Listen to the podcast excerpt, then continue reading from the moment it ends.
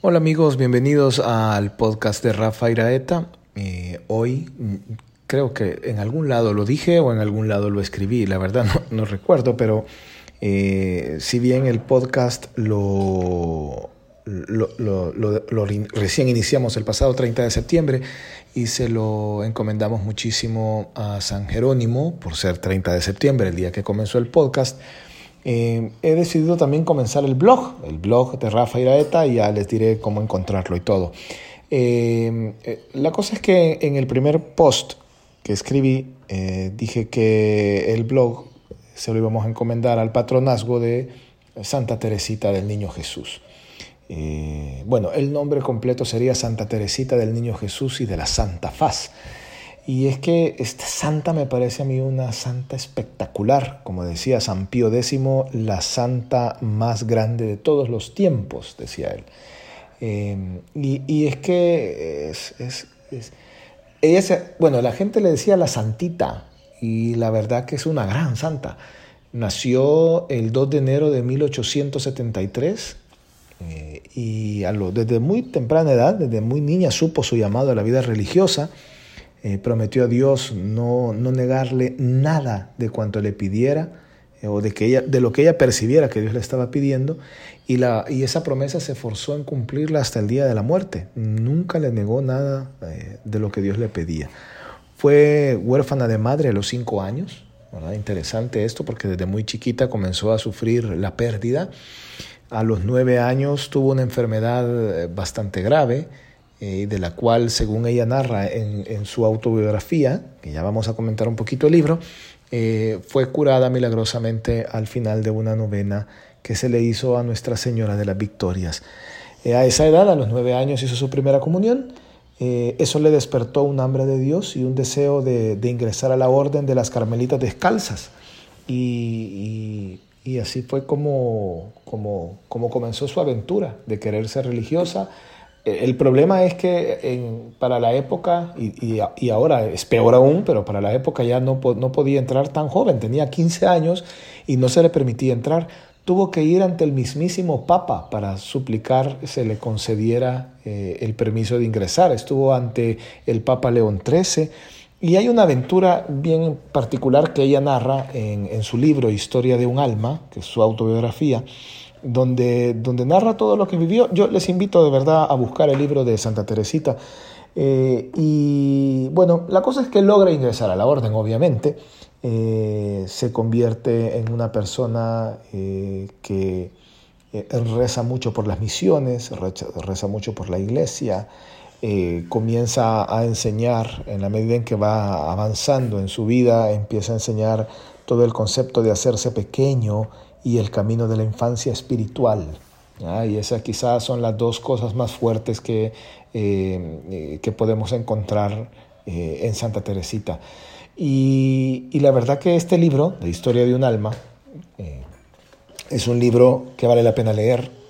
Yo creo que todo católico o, todo, o todo, todo aquel que se preside católico debería alguna vez en su vida leer Historia de un alma aunque si bien creo que todos deberíamos de leerlo, creo que eh, no en cualquier momento de la vida. Eh, yo les voy a ser honesto, yo traté de leer el libro eh, por lo menos en dos ocasiones antes de terminar de leerlo y comenzaba a leerlo y la primera vez creo que leí un par de páginas y me pareció la cosa más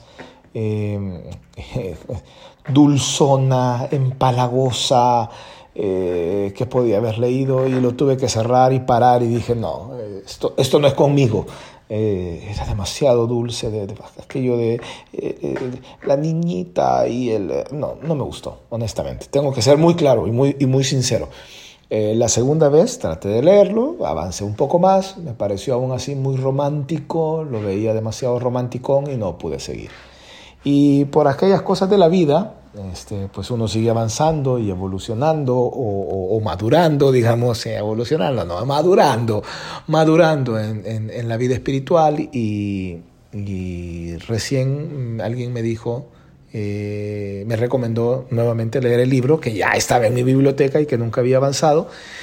Y pues decidí tomarlo, leerlo y pues pude pasar el primer capítulo, el segundo, el tercero y así lo terminé. Y la verdad me cambió muchísimo eh, la perspectiva de la vida, mm, mm, ha sido de mucho bien eh, el concepto de, todo lo que uno puede aprender de Santa Teresita y uno va entendiendo por qué San Pío X dijo que era la santa más grande de todos los tiempos. Eh, pues para no hacerles largo y no aburrirlos mucho, la verdad que muere, Santa Teresita muere, la causa de su muerte, según se cree, fue la tuberculosis, ¿verdad? que era la, muerte muy de moda en aquella época. ella fallece un 30 de septiembre de 1897, ¿verdad? Eh, muere en, su convento. Eh, sus padres, que ya son santos también, San Luis Martín y Santa María eh. Y, bueno, fue beatificada por Pío XI el 29 de abril de 1923, que fue ingresada eh, eh, o la inscribió entre las vírgenes beatas y dos años después, en 1925, eh, fue canonizada, ¿verdad? Y se encomendó o se le dio, la, se, le, se, le, declara patrona de las misiones, porque a pesar de que nunca salió a misionar, nunca salió del convento, hay tantos y tantos misioneros que le agradecen su intercesión en vida, eh, y ahora, pues, y ahora desde el cielo todavía más. Por lo tanto, se le declaró patrona de las misiones. Muy probablemente, sin nunca haber salido del convento, convirtió más gente que nadie. Este, interesante, ¿no? Y, eh, y bueno, eh, el Papa San Juan Pablo II la declara doctora de la Iglesia en 1997, si no me equivoco. Eh, ¿Y por qué la declara doctora de la iglesia? Porque ser doctora de la iglesia no es cualquier cosa. Es decir, para ser doctor de la iglesia, los doctores de la iglesia, estamos hablando de San Jerónimo, San Agustín, eh, estamos de acuerdo. Y entonces uno dice, bueno, ¿y qué pudo haber enseñado esta santita encerrada en un convento? Pues todo su concepto de infancia espiritual, todo, esa, todo ese, el hecho de hacerse pequeño, el, declarar que, e, e, ese camino de hacerte chiquito, de anularte, de, verte delante de Dios como un niño, eh, pues es de Santa Teresita y por eso se, decreta que es doctora de la iglesia. A mí me impactó muchísimo eh, cuando, estaba leyendo el libro.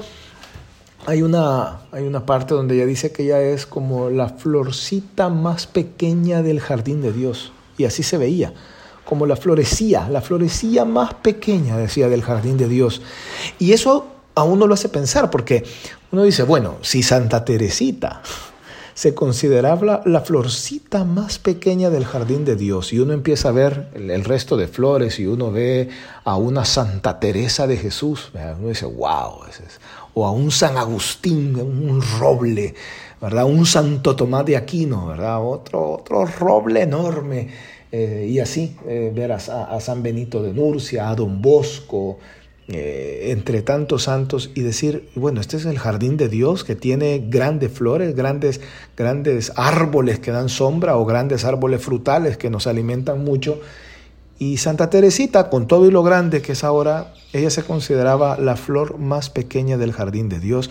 A mí solo me llevó a pensar una cosa, si ella era una florecita, ¿qué diablo voy a hacer yo en el jardín de Dios?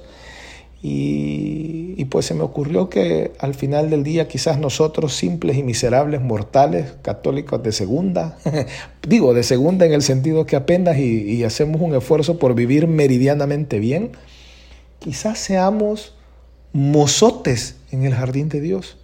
Y pues a eso tal vez podemos aspirar a ser un simple mozote, pero por lo menos ver cómo me pego sin despegarme de ningún lado.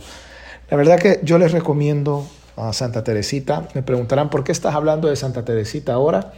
Bueno, la verdad que como no sé cuándo van a escuchar el podcast, pero fue grabado el 3 de octubre del 2021 y en el, en el Betu Sordo se celebra eh, su fiesta hoy, 3 de octubre. En el Nobu Sordo se celebra, se celebra el 1 de octubre, pero en el Betus el 3 y pues eh, estoy eh, muy agradecido con Santa Teresita por muchas cosas que, he aprendido de ella y, pues me he vuelto un devoto.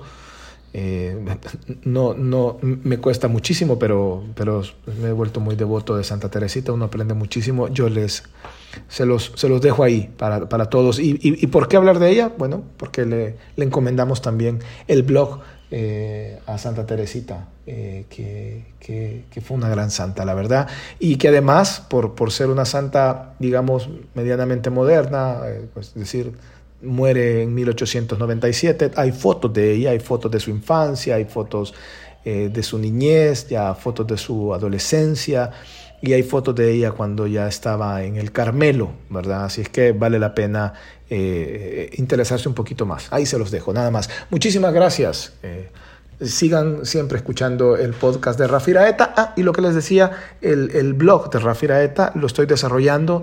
Pueden visitar mi página rafairaeta.com. Eh, ahí está el blog ahorita y ahí vamos a ir, ahí voy a ir desarrollando otras cositas también. Eh, pero por el momento, rafairaeta.com.